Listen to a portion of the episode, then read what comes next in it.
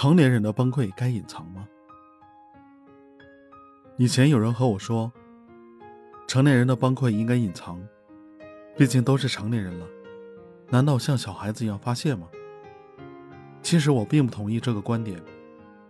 成年人不是因为隐藏崩溃才变成成年人，而是可以用正常的、可以理解的途径去发泄。成年人的崩溃就在一瞬间。有一次我打了出租车。和司机师傅攀谈，司机说：“刚刚上来一个四十多岁的男人，上车就放声大哭。”司机赶紧问发生了什么。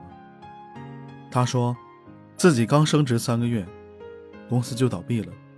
虽然领了赔偿金，但是现在找工作已经六个月了，没有人要他。妻子刚怀了二胎，还有房贷要还，现在不知道未来会变得怎么样，特别的崩溃。”一个好久没哭的人，一想到回家不知道怎么面对怀孕的妻子和女儿，感觉人生太艰难了。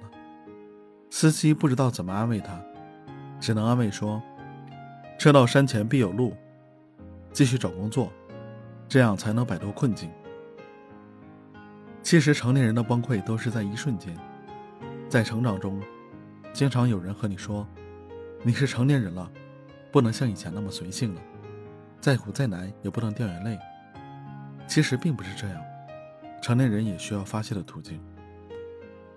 好，关于这个观点我已经介绍完毕，希望对你有帮助。欢迎你点赞、关注、评论并转发。